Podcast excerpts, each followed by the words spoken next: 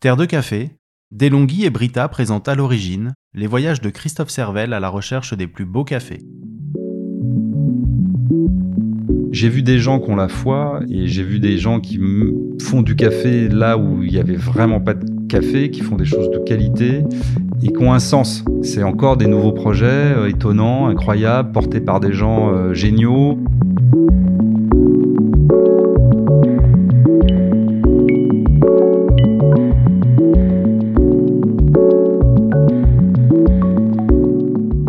À la fin de l'année 2021, Christophe part en Équateur et découvre deux projets hors du commun. D'abord, il fait la rencontre de la famille Andrade et découvre leurs deux fermes, la Josefina et la Majorelle, en plein cœur de la forêt amazonienne. Puis, c'est le projet fou du français Arnaud Cos de faire pousser du café en plein désert que Christophe découvre. Cette ferme, las Terrazas del Pisque, est la preuve que rien n'est impossible et qu'il n'existe pas une manière de produire du café durablement, mais plusieurs des projets d'utopistes, comme Christophe les appelle, et qui nous rappellent combien, face au changement climatique, la production de café continue d'évoluer face à la nécessité de préserver ce qui doit l'être, la nature et tout ce qui l'entoure.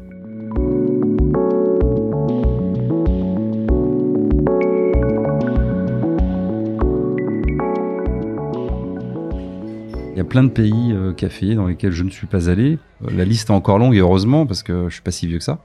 Donc euh, j'ai un peu de temps encore euh, à découvrir ces pays-là et toutes les surprises qu'on peut avoir en pays caféier. En plein Covid au début, donc là vraiment on ne pouvait pas voyager, j'ai acheté des cafés, j'ai dégusté des cafés, on, faisait du sourcing euh, à Paris en fait, donc on recevait des cafés et j'ai reçu des cafés de d'un projet qui s'appelle Amazalia en Équateur, donc en Amazonie, deux fermes, la Majorelle et Josefina, c'est un projet. J'ai reçu ces cafés, on est tous tombés amoureux. On a reçu les cafés, on les a torréfiés, ces cafés à la framboise, au citron, enfin c'est magnifique.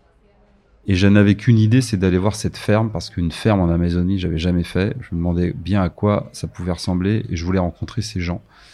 On a eu les premières productions, et c'était déjà des grands crus. C'était vraiment des très grands cafés, leur première année de prod. Le projet Amazalia est intéressant, au-delà du fait qu'ils font de l'ultra qualité c'est un couple qui a fait ça. Un banquier. Il est toujours banquier d'affaires, même s'il il aimerait bien arrêter parce qu'il vit pas de son café, euh, loin de là. Il est pas loin du point d'équilibre, donc ça c'est bien. Ils ont choisi une destination en Amazonie, ils sont amoureux de l'Amazonie, et ils se sont dit on va y faire du café. On va monter un modèle rentable. On achète une ancienne ferme à bœufs, il y avait rien, il y avait que les terres. Hein. Il n'y avait pas de ferme, ils ont tout construit. Et puis, si tout ça marche, on va entraîner les agriculteurs, qui sont un peu à la peine là-bas, souvent ils font de l'élevage d'ailleurs, dans cette euh, industrie-là, dans cette agriculture-là. Donc euh, ils sont partis de zéro, ils ont mis toutes leurs économies, tout ce qu'ils avaient. Ils ont fait leur première ferme, Josefina. Le frère de Leopoldo a craqué, il a fait sa petite ferme euh, qui s'appelle Majorel. Alors Majorel, c'est en hommage au, jardin Majorel dans la villa Marrakech. Donc on est là sur un projet qui est à la fois ultra qualitatif, puisque vous avez bien compris que pour que ce soit rentable, il fallait que ce soit qualitatif. Et il y a un volet social où ces gens-là se sont dit, on va entraîner les locaux avec nous pour consolider des volumes euh, et, euh, et, les faire partir dans ces aventures. L'autre chose très intéressante que j'ai compris une fois sur place, c'est que là où ils ont construit leur ferme, ça avait déjà été en partie déforesté pour mettre le bétail en fait, et que leur objectif c'était de ne pas couper un autre arbre. Là, on est sur du défensif, c'est-à-dire que ok, on investit un lieu, on plante nos caféiers là où c'est déboisé, on ne peut pas faire de la culture de café sous ombrage en Amazonie parce que c'est bien trop humide. Par contre, dans sa stratégie, on peut dire j'investis un lieu pour qu'on arrête de déboiser.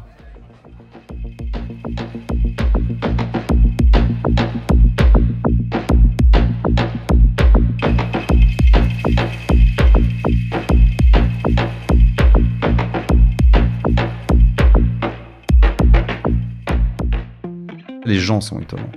C'est-à-dire que euh, moi j'ai eu le droit à un accueil. Euh, donc il y a Leopoldo qui est le, celui qui, a initié tout ça et qui dirige tout ça, le mec a un rythme de vie, c'est fou quoi. La semaine, il est banquier d'affaires, il prend sa voiture, il y a trois heures de route, euh, il met ses bottes, sa machette et son chapeau et boum, il devient fermier. Et vraiment quoi, il y va. Hein. Il rentre le soir et le lendemain il bosse. Ils avaient pris des vacances quand je suis venu pour m'accueillir. Il y a des managers qui sont très compétents, mais le mec est là, il est dans sa ferme. Sa femme le soutient, elle est passionnée, elle, est juriste, euh, elle travaille pour des, pour des associations euh, non gouvernementales euh, sur l'éducation, donc ce sont des gens cultivés, mais elle, elle, l'aide de tout ce qu'elle peut aussi.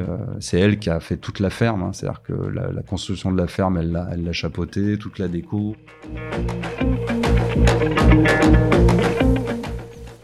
On a passé six jours, six jours entiers à tout voir, essayer de comprendre tout. Créer des liens avec la famille aussi, c'était important. Bon, ça n'a pas été compliqué, hein, c'est des gens vraiment charmants.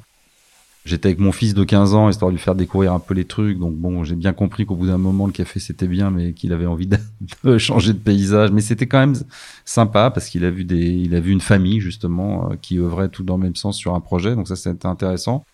Et puis euh, moi, ce qui m'intéressait là-bas, euh, là, j'étais parti tout seul avec mon fils, donc on n'avait pas de camarade, on n'avait rien. Et moi, c'était de, c'était d'initier justement des projets avec eux, d'aller plus loin. Moi, avec eux, je veux faire des cafés de concours.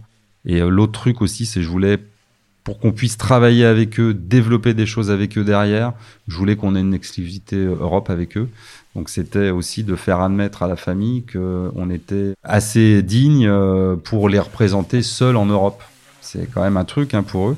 Donc ça s'est bien passé parce qu'on s'est engagé sur des volumes. Ils ont cru dans le projet Terre des Cafés je leur ai parlé de notre marché, je leur ai fait aussi mieux comprendre le marché, on a beaucoup discuté, et lorsque je leur ai dit qu'on avait absolument besoin de café nature, euh, je pense que là, ils se sont dit que je savais de quoi je parlais. L'impression que j'ai eue, c'était ça.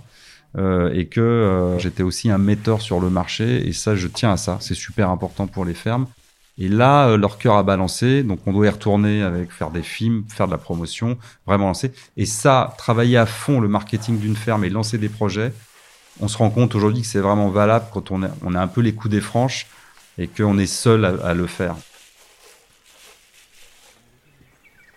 On arrive, euh, bah, on est dans l'Amazonie quoi quand même. On quitte la route, euh, on est dans la dans, la forêt quoi. On est et on sent, euh, on est loin loin de la ville. C'est un peu l'inverse des fermes en bord de ville qui se font grignoter un peu chaque jour. Là, on est loin loin de tout et on le sent quoi. C'est on est sur les pentes d'un volcan en activité. Donc euh, la première nuit, j'ai été réveillé, euh, ça tremblait quoi.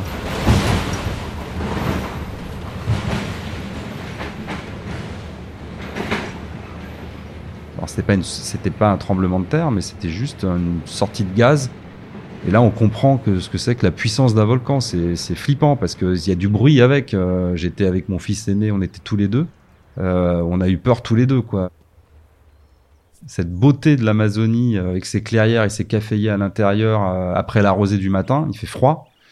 Et c'est d'une beauté euh, incomparable. J'en ai vu des beautés dans les pays producteurs. Celle-ci, elle est encore différente. C'est juste magnifique. Et c'est vert fluorescent. Tout est vert fluorescent. C'est unique. Je ne sais pas si on peut faire autre chose que du café d'ailleurs. dans, cette région-là, on est à 2000 mètres d'altitude. voilà, les caféiers, par contre, sont heureux faut faire très attention, faut les soigner. On peut pas être tout en bio, c'est pas possible, il y a trop d'humidité. Mais euh, le pari qu'on fait euh, la famille, qu'a fait la famille Andrade d'introduire des caféiers et de faire des cafés de qualité, ça c'est un pari qui est, gagné. Et le profil de ces cafés-là, c'est assez unique. Ça me fait un peu penser au profil des cafés du Chiapas de haute altitude. Là, on est en très haute altitude. Ce sont des cafés extrêmement fins, extrêmement clean parce que le process est très très bien dirigé. Mais comme on est dans une région froide, on a des cafés qui sont fermés. D'ailleurs, c'est intéressant, ce sont des cafés qu'on découvre qui, en général, refroidissent très bien.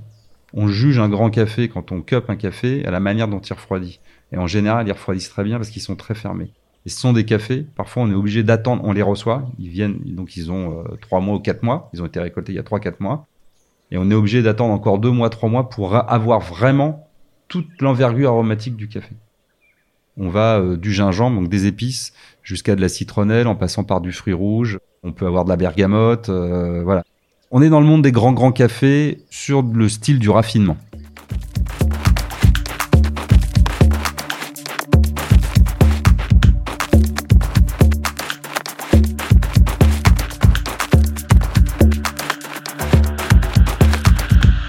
L'Équateur, pour moi, c'était une idée fixe depuis longtemps. Déjà, un des premiers cafés de spécialité que j'ai acheté quand il n'y avait pas grand-chose euh, sur le marché, c'était une ferme qui s'appelle Las Tolas. Quelqu'un euh, qui s'appelle Arnaud Cos, qui est français. Arnaud Cos, euh, on se croise depuis dix ans. J'ai acheté son café il y a dix ans.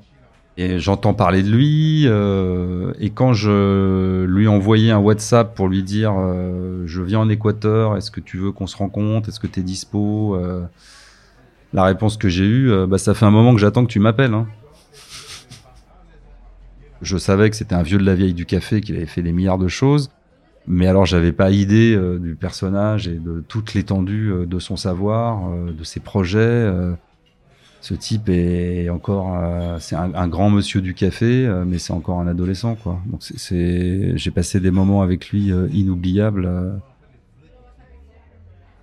Je l'ai vu, on s'est serré la main, salut. j'avais l'impression de le connaître depuis dix ans ça fait dix ans que j'entends parler de lui, mais vraiment c'était une simplicité. Le mec est très accueillant, sa femme aussi, qui est, euh, équatorienne. Il a sorti le jambon, euh, ça fait plaisir, un peu de jambon en Amérique du Sud. Une bière, et puis euh, c'était parti quoi. Voilà, c'était parti, et on est parti directement à Terrassas del Pisquet. C'est-à-dire qu'on, j'avais pas très envie de, de rester dans la capitale. Euh, lui non plus. On est parti. On a fait la route de nuit. On est arrivé à Terrassas del Pisquet euh, la nuit. Et puis, bah, je me suis réveillé au milieu euh, du désert, mais dans une ferme productive. C'est merveilleux. Bon, il y a les grands palmiers qui sont là depuis longtemps, et puis tout autour, il y a des caféiers.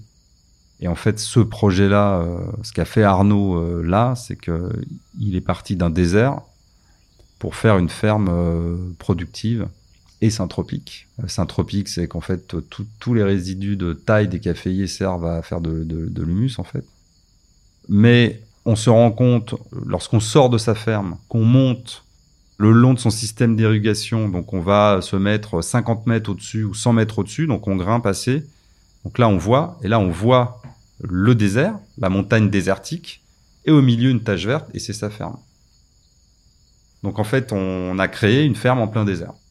Et c'est une ferme qui produit et qui fait des très beaux cafés, où il y a euh, trois niveaux de canopée. On ne fait pas que du café, hein, tout est bien pensé. Euh, on fait de la polyculture, on fait euh, des légumes, des fleurs, du miel. Et c'est là où on se rend compte que la nature, déjà, c'est résilient et c'est généreux. Il faut pas l'abîmer, il faut lui donner de l'eau, en gros.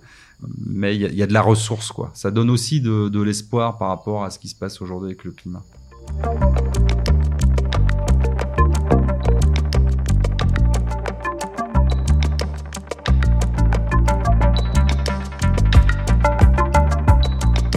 Jamais vu ça.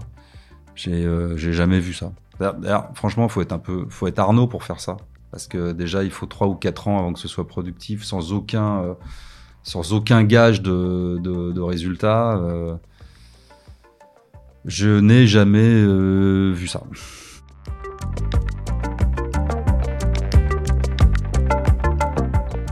Une vision comme celle d'Arnaud, oui, forcément, ça, ça influence. C'est-à-dire que ça va encore plus loin que moi ce que je conçois de l'agriculture caféière, ça va encore plus loin que ce que je conçois de la durabilité, euh, du respect environnemental, euh, du respect social aussi, parce que tout le monde est très bien payé chez Arnaud. Euh, ça se sent, ça se voit d'ailleurs, les gens sont, bien. Donc oui, c'est encore un degré au-dessus de ce que moi j'avais vu et de ce que moi je pouvais imaginer. Et ça, j'ai envie de dire, euh, c'est des projets d'hommes uniques. Moi, jamais je me lancerai là-dedans. D'ailleurs, je, je, suis pas, je suis ni agriculteur. Je, je, je c'est pas, enfin, c'est pas mon métier, quoi. Je laisse à ceux qui savent faire le soin de bien faire les choses. Mais ces projets-là, c'est porté par des hommes qui sont uniques, un peu fous, quoi. Enfants, quoi. C'est, c'est Arnaud, c'est tout ça. C'est, c'est un grand adolescent. Je, un soir, on était tous, les trois dans sa maison, enfin tous les deux, parce que mon fils euh, s'était exilé dans sa chambre, euh, parce qu'il y avait du réseau. Donc il était sur son téléphone et tous les deux, on a commencé à discuter. Il a sorti une bouteille de rouge et il me mettait euh, tous les morceaux euh, punk rock euh, de notre jeunesse en fait, des années 90 et, et c'était, il s'arrêtait plus. C'était un môme quoi, c'était un adolescent. il est encore rebelle, il aime pas l'injustice. il est, voilà, c'est encore un utopiste. En fait, ça c'est des projets d'utopistes, voilà. Moi, je ne suis plus un utopiste depuis bien longtemps. Lui, il l'est encore. Mais il faut être utopiste pour faire des projets. Puis il faut comme ça. Et puis il faut une énergie. Et puis il faut savoir euh, euh, convaincre des gens. Ça, ça coûte pas rien ce genre, ce genre de truc. Et lui, c'est tout ça, c'est tout ça à la fois. Des gens comme Arnaud, ça entretient la passion, ça donne envie d'aller plus loin, ça donne envie déjà de lui acheter du café, de supporter euh, son projet, ça donne envie d'écrire des livres, ça donne envie ça aurait été génial qu'il soit avec nous euh, aujourd'hui. Euh, ça donne, euh, ça donne envie, quoi, bien sûr. Ça donne envie. et il est un peu plus âgé que moi, Arnaud, et il a une, il a une patate d'enfer, et, et ça, ça donne espoir aussi.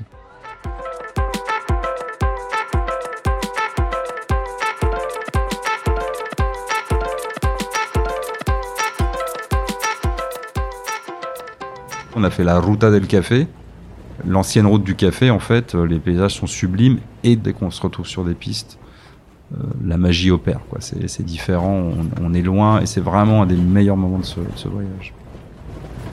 J'avais bien envie de voir euh, l'Astolas, puisque c'est un des premiers cafés de, spécialité qu'on a acheté. Il m'a dit bon, je te préviens, on sort encore des jolis cafés, mais c'est plus ce que c'était.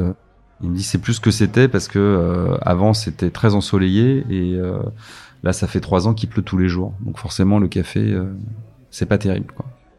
Donc on y va. Et effectivement, on arrive. Euh, eh ben, on a une plantation euh, sous la pluie, avec des fruits qui ont du mal à arriver à maturité. et c'est vrai qu'il y a une tristesse. on va dans un endroit sublime pour dormir, qui est une espèce de petite ferme en bois sur pilotis où on voyait rien parce que c'était dans le brouillard et dans les nuages. Donc c'est vrai que lorsque je suis arrivé euh, là-bas, euh, le sentiment que j'ai eu et qu'on a eu avec euh, mon fils d'ailleurs, c'est vivement demain qu'on s'en aille. Il y avait, c'était triste quoi. C'était triste et c'est et c'est la première fois où je voyais avec tant d'évidence le résultat de, du réchauffement climatique, du changement climatique. Là, c'était frappant. C'est-à-dire que la Stolas, il pleut, donc on a commencé par couper les arbres pour euh, que les caféiers euh, soient plus ensoleillés quand il y avait des rayons de soleil. Ensuite, bah, on va traiter un peu plus. Et puis là, ils en sont à imaginer un système de, de serre euh, pour continuer à cultiver. Donc c'est vraiment des victimes climatiques. Voilà, donc il y a encore une petite équipe. On a l'impression d'être au bout du monde sur un nuage. Et c'est pas, c'est pas très gai. Ceci étant dit, il y a du café qui sort, alors beaucoup moins qu'avant. Et ce qui sort, comme c'est bien processé derrière, c'est, des café absolument digne. J'ai vu des gens qui ont la foi et j'ai vu des gens qui font du café là où il y avait vraiment pas de café, qui font des choses de qualité et qui ont un sens. C'est-à-dire que mettre du café en pleine au Brésil, ça n'a pas de sens. Pour faire de l'argent et, tout défoncer, ça n'a pas de sens. Là, ce sont des projets qui ont du sens. Mais effectivement, c'est le, métier qui continue d'évoluer. C'est encore des nouveaux projets euh, étonnants, incroyables, portés par des gens euh, géniaux. Euh, c'est pas du reset, mais ça donne déjà foi en ce qu'on fait. Ça, continue de porter la passion. Et puis, ça conforte le fait que il y a des gens extraordinaires partout. Tous ces gens-là qu'on rencontre, qui sont portés par la, foi, hein, la foi non pas religieuse, mais, mais dans le café, ça entretient justement la, la flamme, quoi.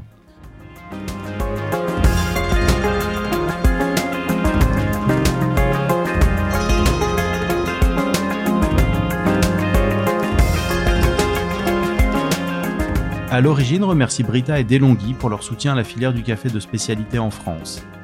À l'origine est un podcast produit par Terre de Café et lefiltre.fr. Il a été réalisé et raconté par Stéphane Guinet et monté par Florence Ovestre avec les musiques de Yok Mok. Les extraits sonores proviennent des vidéos réalisées par Fabrice Le Seigneur pour Terre de Café.